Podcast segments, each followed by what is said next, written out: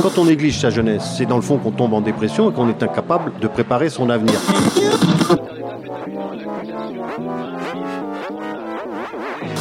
Ça ne veut plus rien dire, lycéens. C'est des merdeux, des cons. Le jeune est tourné vers l'avenir. Mais aujourd'hui, l'avenir ne se tourne plus vers le jeune. Univox, le rendez-vous du monde étudiant sur Radio Campus. Bonjour, ici Cody pour Univox.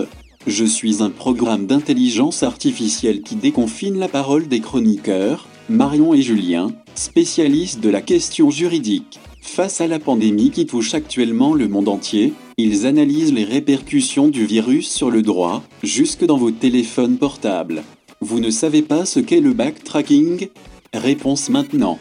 Bonjour à tous, je suis aujourd'hui avec Marion. Bonjour.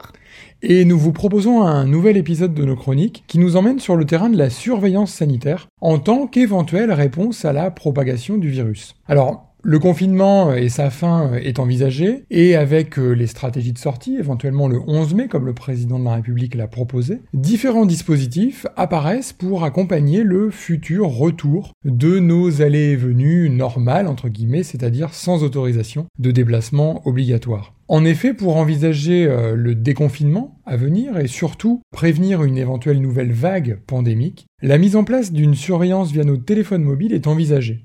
Elle permettrait de garantir le confinement des malades touchés par le virus et d'identifier ceux qui ont été en contact avec eux, avec les porteurs, afin de les alerter. Et ça, c'est notre président qui nous l'a dit le 13 avril. Toute personne ayant un symptôme doit pouvoir être testée. Les personnes ayant le virus pourront ainsi être mises en quarantaine, prises en charge et suivies par un médecin.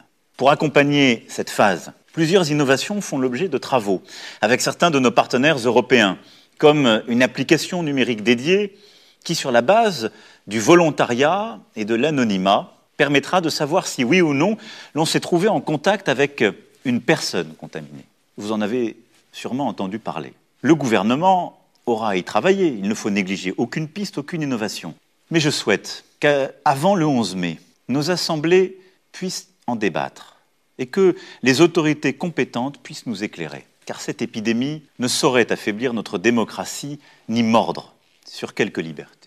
Voilà, ces propos euh, et la méthode en fait que le président propose, bah, ça nous interroge en fait sur le plan juridique. Par exemple, quelle forme peut prendre euh, le tracking qui est projeté ici? Quelles sont les règles qui vont encadrer la mise en place d'un tel dispositif? Est-ce qu'il y a des dangers pour la protection de notre vie privée? Par exemple, la liberté qui est garantie par la Constitution et par le droit international d'aller et venir. Et enfin, comment est-ce qu'on peut concilier l'impératif de santé publique et la garantie des droits qui constitue en fait l'ADN hein, de notre société démocratique. Alors pour euh, essayer de proposer quelques réponses euh, et quelques pistes de réponses à, ces interrogations, nous vous proposons de revenir euh, sur ces questions en, trois temps. Un premier temps qui nous amènera à faire un point technique pour essayer de coller au plus près de la réalité de ce qui est projeté, pour voir quelle est la réalité opérationnelle de ce tracking. Un deuxième temps sur le tracking face à la protection des données personnelles, comment notre droit protège nos données et comment le dispositif va venir en contact direct avec ces protections. Et puis un troisième temps de l'émission qui nous permettra d'évoquer les modalités envisagées pour euh, l'application Stop Covid en France et les garanties euh, qui seront mises en place ou non à la lumière de euh, ce que le président de la République et le gouvernement ont annoncé. Et puis en forme de conclusion, on essaiera de, discuter un peu de ce que ce dispositif pourrait engendrer pour notre ordre social et la contamination éventuelle que l'application Stop Covid pourrait engendrer. Alors commençons par le point euh, technique. Euh, quelle est la réalité opérationnelle du backtracking? Finalement, Marion, qu'est-ce que c'est que ce truc? Le tracking, le backtracking, alors c'est l'association de back, arrière et de track, suivre à la trace. Alors le, traçage et le traçage à la trace euh, en arrière. Ça consiste en fait à, à conserver la trace des personnes euh, diagnostiquées positives au coronavirus afin de réussir à identifier tous ceux avec qui elles auraient pu être en contact. Alors c'est euh, intéressant d'un point de vue linguistique déjà parce que on utilise un anglicisme. On peut faire le parallèle avec plusieurs données données qui ont été utilisées dans le cadre de la gestion de la crise du coronavirus. On parle de cluster, de spreader, de super spreader. Bon, ça fait, ça fait expert, hein, ça fait plus 2.0. C'est sûr que foyer, diffuseur, traçage numérique. C'est peut-être aussi moins péjoratif en anglais, euh, moins péjoratif de dire euh, tracking ou backtracking que traçage, track. Et puis ça donne peut-être aussi l'illusion qu'on sait ce qu'on fait, puisqu'on a un mot expert qui peut visiblement pas être traduit en français. Et comment ça marche euh, ce dispositif de traçage ou de tracking? Je sais plus quel terme employer maintenant. Ah le tracking, c'est en fait un suivi numérique par des coordonnées GPS qui sont issues euh, des téléphones des malades. Les autorités, en fait, elles vont demander aux opérateurs téléphoniques les données de localisation d'un téléphone. Parce que lorsqu'on se déplace, en fait, notre portable, il va émettre un signal qui passe par une antenne relais et qui va vers une autre antenne relais. Euh, l'opérateur, il peut ainsi vous suivre à, la trace dans vos déplacements. La précision, euh, c'est en fait de l'ordre d'une dizaine de mètres. Mais si on active votre GPS par un smartphone, par des applis comme Google Maps ou bien Facebook, là on approche plutôt le mètre. Alors il est intéressant de, voir que dans le temps de la mise en place et de la conception de ce type d'application, Apple et Google ont engagé un partenariat hein, pour essayer euh, d'adapter euh, leur euh, euh, systèmes d'exploitation respectifs, Android et iOS, pour ne pas les citer, et pour finalement essayer de proposer peut-être des applications clés en main au gouvernement. Et euh, c'est intéressant de constater que euh, les gouvernements, et en tout cas l'exemple français, a pas forcément envie de se faire lier les mains par une application qui serait conçue par Apple et par Google, pour justement avoir une certaine liberté de conception, et puis avoir un code ouvert pour qu'il soit consultable et qu'on puisse éventuellement se protéger contre des biais qui pourraient être des atteintes immédiates et directes à nos données personnelles.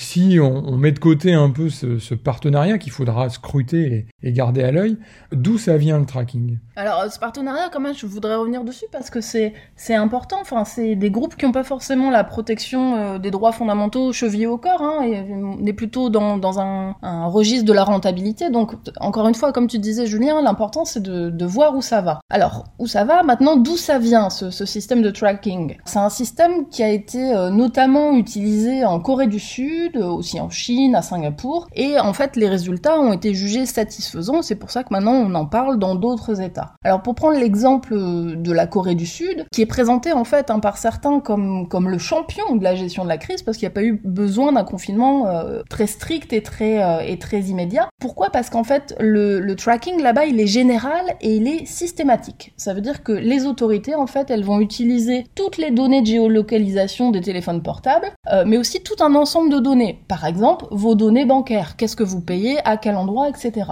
Bon, le problème c'est que les malades actuellement, bah, ils sont publiquement identifiés, on peut les, suivre à la trace, on peut savoir qui c'est, et certains commencent à, s'en plaindre, bien sûr. En fait, c'est pour ça que le tracking, il est, intéressant en droit. C'est parce que ça met en jeu nos données personnelles. Bon, depuis quelques années, euh, ces données personnelles, vous en avez euh, largement entendu parler, elles font l'objet d'une grande attention, parce que ben, leur volume s'accroît, mais leur valeur aussi s'accroît avec. Il y a aussi des risques évidents. Hein. Euh, on peut prendre l'affaire euh, Cambridge Analytica, qui était en fait une publicité ciblée dans le cadre de la campagne électorale qui a vu la victoire de Donald Trump. Donc ça, ça prouve quand même qu'il y a des, enjeux importants dans ce domaine. Et puis, euh, donc il faut, il faut donc que le droit en fait se, saisisse de ce phénomène pour le rendre admissible dans notre société. Très bien. Donc on a vu un peu ce que c'était cette, ce, ce tracking. Ça sera une application sur un téléphone portable qui va nous permettre de savoir si autour de nous, dans les lieux que l'on a fréquentés, il y a eu éventuellement au même moment que notre passage un individu qui a été infecté du virus et auquel cas, si c'est euh, un individu infecté et qu'on est potentiellement aussi infecté, il faudra qu'on mette en place un dispositif assez précis.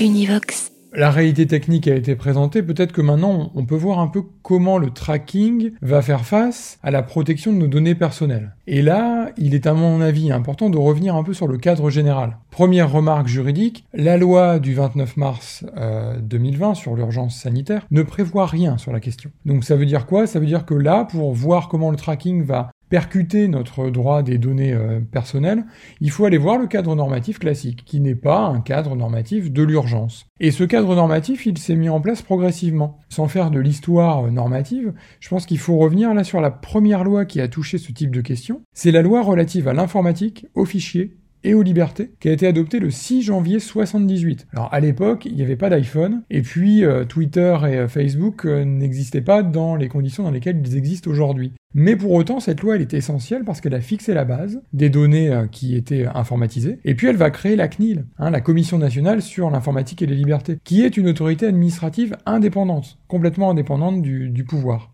Donc cette loi, elle a posé les règles fondamentales en matière d'utilisation des données, et évidemment, ben, aujourd'hui en 2020, elle a évolué. Pourquoi elle a évolué? Parce que le cadre normatif sur les données personnelles, il est multiple. C'est à la fois du droit international et européen, et du droit interne. Et là, le droit de l'Union européenne a eu un rôle vraiment clé parce que, à l'échelle de l'Union, on a adopté le RGPD. Vous en avez certainement entendu parler. C'est le règlement général sur la protection des données. Et ce règlement général, il a obligé la France à revoir son arsenal euh, législatif. Et donc, on a adopté une nouvelle loi le 20 juin 2018 pour mettre en conformité notre loi informatique et liberté au RGPD. Ok, donc pour donner quelques généralités sur la question du, traitement des données personnelles, le principe général en fait c'est normalement le consentement. Il faut consentir à la collecte et au traitement de vos données. Il y va en fait de notre vie privée hein, concrètement. Bien sûr, il y a des exceptions qui dépendent des finalités euh, particulières poursuivies, et notamment l'intérêt public. Ce qu'il faut retenir, c'est que les usagers y disposent de façon générale de droits sur les données traitées, notamment des droits à la rectification, à l'accès, à l'opposition, à l'effacement, etc., etc. En fait, on pourrait en faire toute une émission, donc je vous donne juste quelques éléments ici. Peut-être quelques grands principes du droit quand même des, des données personnelles. Julien, est-ce que, tu peux nous expliquer ce qu'est une donnée personnelle? Oui, alors une donnée personnelle, c'est toute information concernant une personne physique identifiée ou identifiable, très simplement. Ok, et, et qu'est-ce qu'on entend en, quand on parle de traitement des données personnelles? Alors là, euh, quand on, on, envisage la question de leur traitement, c'est une liste à la Prévert. Hein. On a beaucoup d'activités qui sont saisies par le traitement. Ça va de la collecte à l'enregistrement, à la conservation, à l'extraction, à la consultation, à l'utilisation, bref, des activités qui vont toucher les données euh, dont vont disposer des autorités responsables. Ok, et de manière générale, en fait, comment est-ce que ces données, elles, elles doivent être traitées? Le traitement des données euh, ne peut être effectué que si l'une des conditions suivantes est réunie. La première, c'est quoi? C'est que la personne concernée a indubitablement donné son consentement. C'est ce que tu disais tout à l'heure. Et comme tu le disais également, il y a une limite qui peut s'installer, c'est le cas dans lequel éventuellement il y a une finalité particulière qui est poursuivie, un intérêt général, qui fait que ce consentement, ben, on va pas forcément le rechercher. Et c'est aussi pour ça que vous voyez lorsque vous consultez euh, des pages internet, un journal, euh, je sais pas, la Tribune par exemple, vous allez sur le site de la Tribune, et eh bien la première chose que vous voyez sur le site de la Tribune, c'est une obligation de cliquer ou non pour accéder à l'article que vous voulez consulter sur la politique de données de gestion des données personnelles de la tribune parce que votre adresse IP, celle de, l'ordinateur, laisse une trace sur le site que vous allez consulter. Ok, donc ça c'est, euh, on est dans, dans, le cadre des généralités sur les données personnelles. Avant de voir que ces données personnelles, elles peuvent être captées de façon particulière dans un contexte d'urgence sanitaire, je vous propose une petite pause musicale pour alléger un peu l'ambiance. my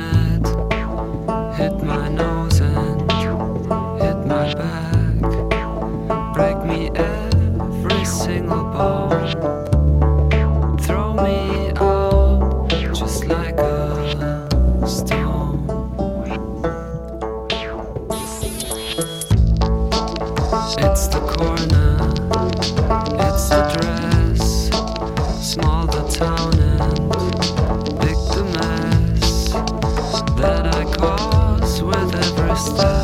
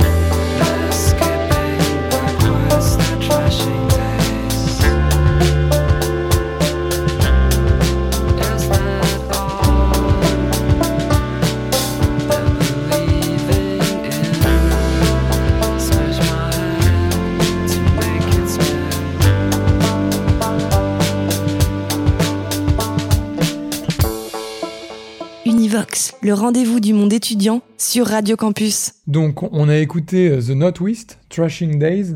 Alors, The Northwest, c'est un groupe euh, d'électro allemand. Et ils nous font un peu euh, planer ici, même si le titre n'incite pas à avoir beaucoup de- d'optimisme. Alors, on revient sur euh, la question qui euh, nous a été euh, posée euh, juste avant, c'est-à-dire, on a, pour la gestion des données personnelles, un principe qui est celui de devoir consentir si on veut qu'elles soient collectées, qu'elles soient utilisées. Mais euh, il y a aussi des limites à ce principe, et l'urgence sanitaire actuelle pourrait être euh, vue comme une finalité publique, finalement, qui justifie que les règles qui ont été évoquées préalablement soient aménagées. Pourquoi? Parce que si la protection de la vie privée prohibe la collecte et la conservation des données, il faut euh, relever que cette protection n'est pas absolue. Elle n'est pas absolue parce que, euh, eh bien, comme beaucoup de libertés euh, fondamentales, ces libertés sont parfois limitées. Et on l'a dit tout à l'heure, ça touche à notre vie privée. Et notre vie privée, elle est protégée par un certain nombre de, de dispositions, et notamment des dispositions de droit international et de droit européen. S'agissant euh, des données de santé, ce qu'il faut savoir, c'est que leur collecte, en principe, elle est prohibée par le RGPD, vous savez, le règlement de l'Union européenne. Et euh, ce règlement a été transposé dans la loi informatique et liberté, qui est applicable depuis 2018. Et si vous voulez aller voir un peu les conditions dans lesquelles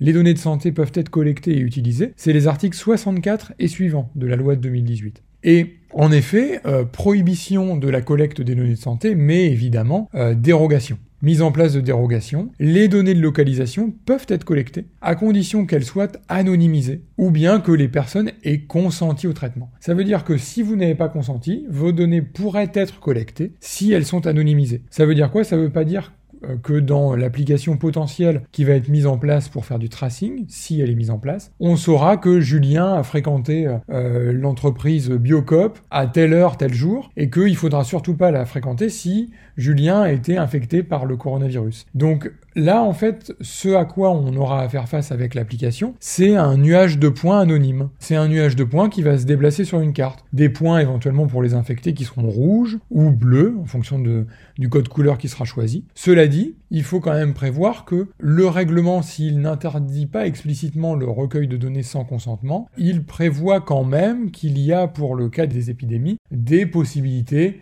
d'ouverture et de limitation. Et je pense que là, il faut un peu voir les conditions dans lesquelles ces limites peuvent s'installer. Ok, donc j'ai bien compris que la protection dont on dispose sur nos données personnelles, en fait, elle est, elle est relative, quoi. Le principe, c'est le respect à la vie privée, mais il y a des exceptions qui peuvent être aménagées. Et moi, ça me fait, penser, euh, quand on parle de ça, ben, à la Convention européenne des droits de l'homme. En fait, pour être valables, ces exceptions, elles doivent être conformes à ce que prévoit la Convention. Et là, on peut revenir sur un arrêt qui a été rendu par la Cour européenne des droits de l'homme et qui va fixer l'étendue des limites qui peuvent être posées. Euh, c'est l'arrêt Usun contre Allemagne qui a été rendu euh, le 2 septembre 2010. Alors il a été rendu à propos d'une collecte de données personnelles dans le contexte de la lutte antiterroriste. Donc on n'est pas dans le domaine sanitaire, mais on peut voir quand même une analogie. Qu'est-ce qui s'était passé? En l'espèce, le requérant, il était soupçonné d'avoir participé à des attentats à la bombe. Bon, il alléguait que la surveillance euh, dont il avait fait l'objet par GPS et l'utilisation de ces données, dans le cadre de la procédure pénale euh, menée à son encontre, violait son droit au respect de sa vie privée. Bon, la Cour, elle n'a pas du tout été dans son sens. hein. Elle a conclu à la non-violation de l'article 8 de la Convention, article 8 de la Convention, qui protège la vie privée. Alors la Cour, elle décide en fait, euh, selon un schéma tout à fait classique, que bien sûr, la surveillance du requérant par GPS et le traitement et l'utilisation de ces données, ça constitue une ingérence dans l'exercice de son droit au respect de sa vie privée. Pas de problème. Là, ça veut dire concrètement, on reconnaît l'applicabilité du droit à la vie privée dans ces circonstances, mais en fait, la Cour tout de suite va y placer euh, des limites. Les limites tout à fait classiques, elle estime d'abord que l'ingérence poursuit des buts légitime, qu'elle est proportionnée. Proportionnée pourquoi? Parce que la surveillance par GPS, en fait, elle avait été ordonnée euh, après d'autres mesures d'investigation qui étaient moins attentatoires, et puis elle était faite pour une période limitée. Et enfin, la Cour, elle disait que ben, cette surveillance, elle était nécessaire dans une société démocratique. Oui, et donc l'exemple que tu euh, utilises là avec euh, cette interprétation euh, du droit à la vie privée et, sa matérialisation pour les données personnelles en matière de terrorisme, elle pourrait appliquer à la santé être assez ressemblante. Parce que si la Cour européenne devait être saisie, et elle le sera sans doute, hein, de l'application de ce type de traçage euh, dans le cadre de la lutte contre le coronavirus, il est probable que la Cour s'interroge sur le fait de savoir si la protection de la santé, qui a été utilisée pour fonder la collecte et le traitement, constitue un but légitime. Et donc dans ce cadre-là, cela risque certainement d'être le cas à partir du moment où la loi fixe des conditions précises d'utilisation de ces données et qu'elle ne laisse pas une marge d'appréciation excessive à l'autorité responsable. Et c'est là où le rôle du juge est absolument essentiel parce que dans son contrôle de proportionnalité, le juge va vérifier que l'atteinte à la vie privée par la géolocalisation n'est pas excessive en raison de l'intérêt poursuivi, l'intérêt public poursuivi,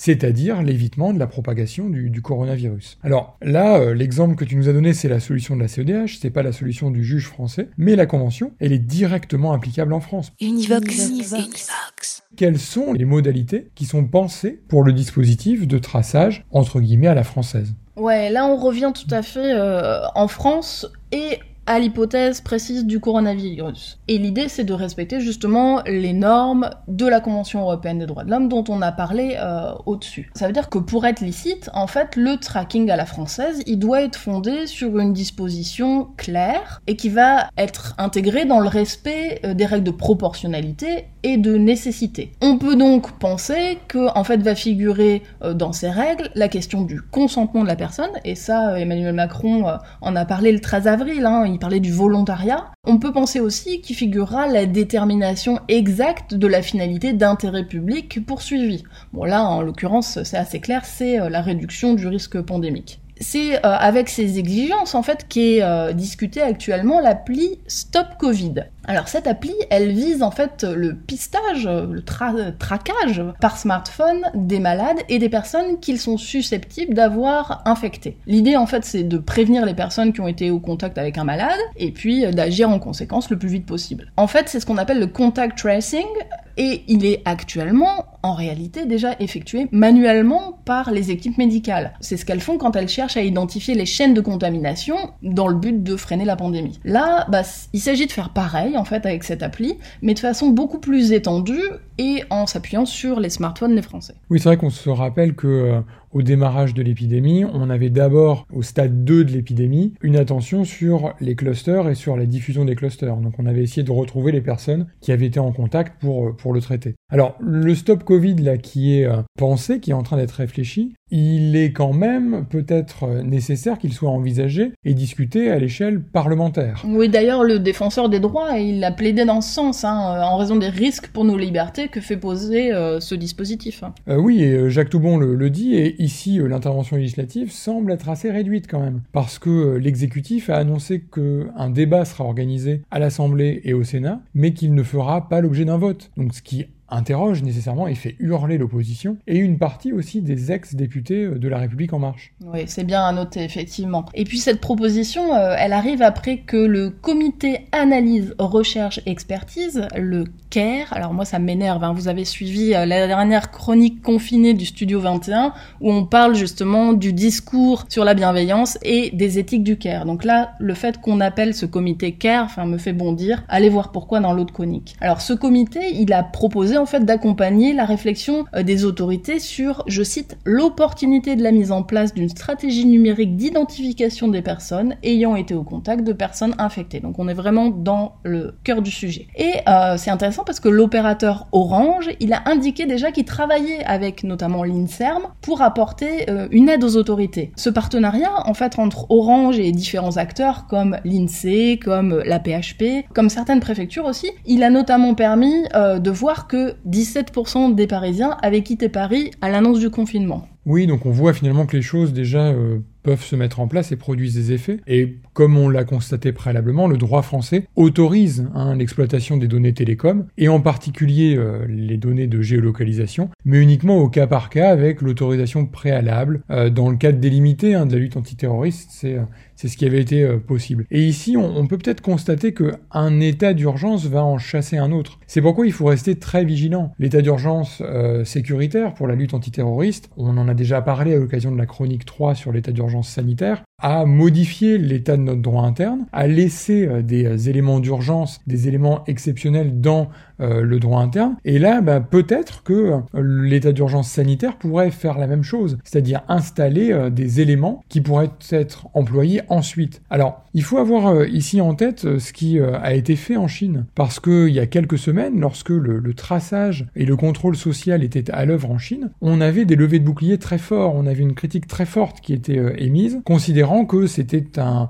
danger majeur pour nos libertés publiques. Et ce que dit le défenseur des droits va dans ce sens-là. On est évidemment dans un contexte différent en France, parce que notre ADN n'est pas le contrôle de la population, mais il faut toutefois rester très vigilant sur les risques de changement. Hein, Souvenons-nous que euh, les temps de crise normalisent les mesures exceptionnelles. Là, la CNIL, c'est-à-dire l'autorité administrative indépendante sur euh, l'informatique et les libertés, a déjà appelé le gouvernement à ne pas aller au-delà de la collecte anonyme. Donc on voit bien qu'il y a tout un ensemble de garde-fous qui euh, doivent se mettre en place et des institutions qui sont là pour informer sur les risques qu'un tel dispositif pourrait engager. Oui, et on en arrive ainsi à, la conclusion en fait de cette chronique qui, porte sur euh, le risque majeur et on le voit dans, dans le cadre de cette euh, appli Stop Covid notamment, c'est euh, que l'opinion en fait elle finisse par considérer les mesures de surveillance comme légitimes, comme nécessaires en fait. Et il faut se souvenir que ben l'urgence c'est pas la normalité. J'ai des lectures assez flippantes en ce moment, notamment l'historien des épidémies Patrice Bourdelet. Alors lui il vous fait flipper parce qu'il constate qu'au travers des siècles les